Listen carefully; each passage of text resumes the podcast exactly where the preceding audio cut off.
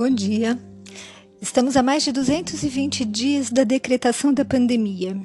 E apesar dos avanços quanto ao conhecimento do vírus, diminuição do número de mortes aqui no Brasil, as indefinições quanto ao futuro ainda persistem e naturalmente geram ansiedade em todos nós.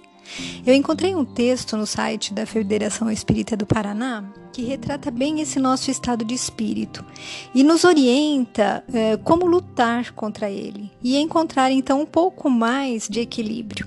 Diz o texto: Você já se percebeu ansioso por algum fato, em alguma situação? É normal que em determinados momentos da vida sintamos esse excesso de expectativa, uma vontade de acelerar o tempo, de que as coisas se concluam, aconteçam. Entretanto, você já imaginou o que aconteceria se esses momentos se sucedessem com grande frequência?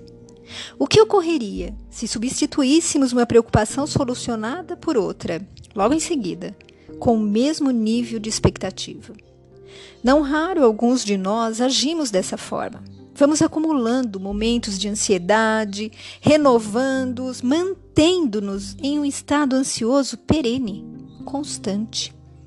Como essa situação emocional não é a adequada, não é a desejada para o cotidiano do organismo, este sofre com o contínuo bombardeio desse temperamento ansioso. Sempre se constituirá em prejuízo ao nosso organismo a excessiva preocupação e cuidados que registremos para pessoas, acontecimentos ou coisas. A ansiedade traduz desarmonia interior, insegurança e insatisfação. É a exteriorização do inconformismo, do qual decorre a incerteza em torno das ocorrências do cotidiano. Não podemos controlar todas as variáveis da vida.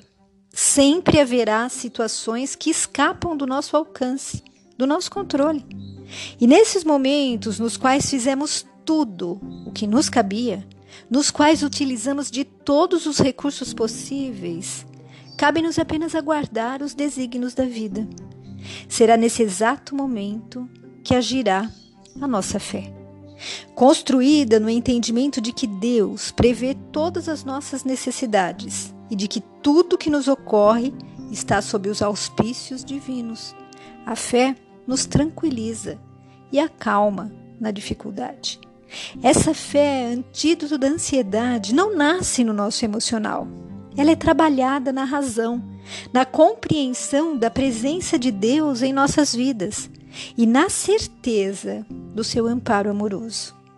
Ensinando-nos a trabalhar nossa ansiedade, Jesus, terapeuta maior, nos provoca inúmeras reflexões com as suas palavras.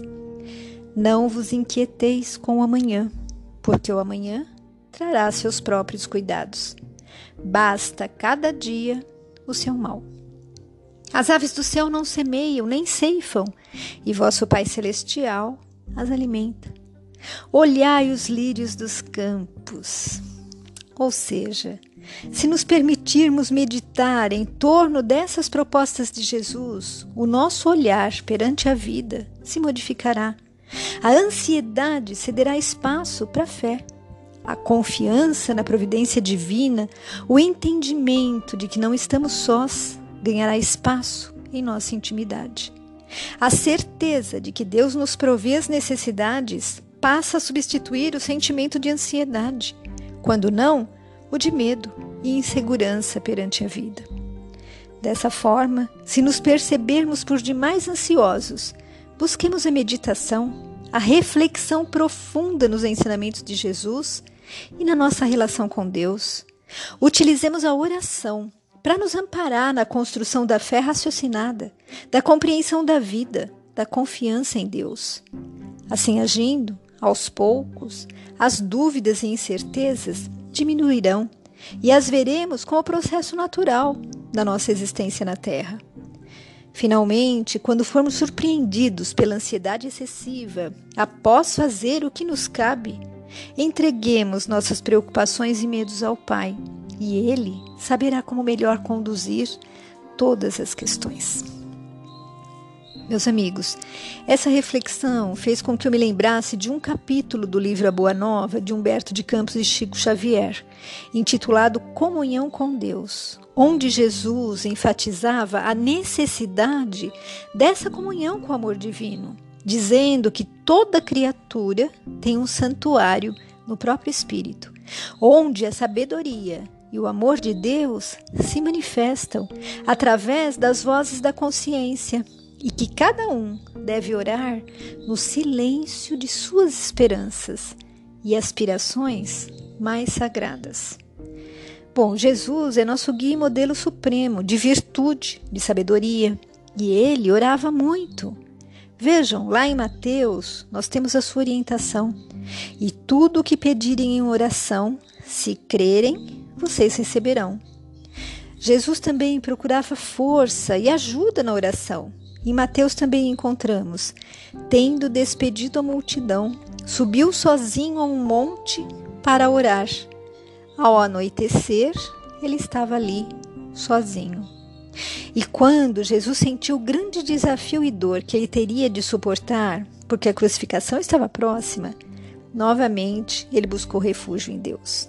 E ele retirou-se outra vez para orar.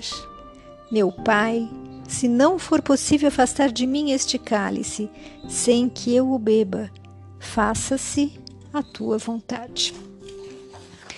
Quando Jesus deveria fazer a escolha daqueles que dariam seguimento né, à Boa Nova, ele também foi em busca da intuição, da orientação divina.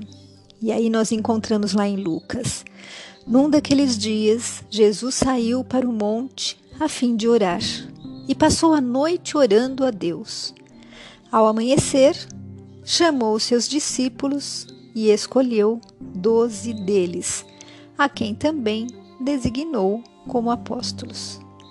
Então, Jesus orava sempre, várias vezes por dia e em todas as situações, seja para pedir ou para agradecer. Quando na multiplicação dos pães, por exemplo, nós vemos um momento em que Jesus agradece.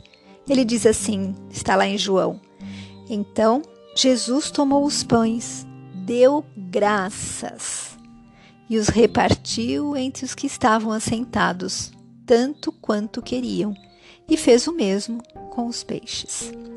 Bom, como eu mencionei, nós, tão pequeninos ainda, quando comparados a Jesus, muitas vezes nos esquecemos dessa força poderosa que é a oração, essa ligação com o alto, e orgulhosamente nos achamos capazes de resolver todos os nossos problemas sem ajuda. Ou então, ao contrário, nos desesperamos e desacreditamos da justiça e da bondade divina, nos negando a orar. Portanto, meus amigos, ore e prossiga em frente, fazendo a sua parte, e você encontrará a coragem necessária para o enfrentamento dos desafios que a vida nos traz encontrará a esperança que nos motivará e a fé que nos sustentará sempre, diminuindo o grau de ansiedade que prejudica tanto o nosso ser como um todo. Ore e prossiga em frente. Fique com Deus. Beijos de quem se preocupa com você.